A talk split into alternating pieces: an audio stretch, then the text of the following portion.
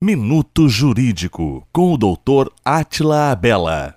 Em regra, qualquer pessoa que exerça atividade profissional remunerada precisa recolher contribuições previdenciárias. De acordo com a Lei 823 de 91, são segurados obrigatórios da Previdência Social o contribuinte individual, o empregado, o empregado doméstico, o trabalhador avulso e o segurado especial. Na modalidade segurado facultativo, a contribuição não é obrigatória já o contribuinte individual, que é o autônomo, é obrigado a pagar o INSS por meio de guia de previdência social, a famosa GPS.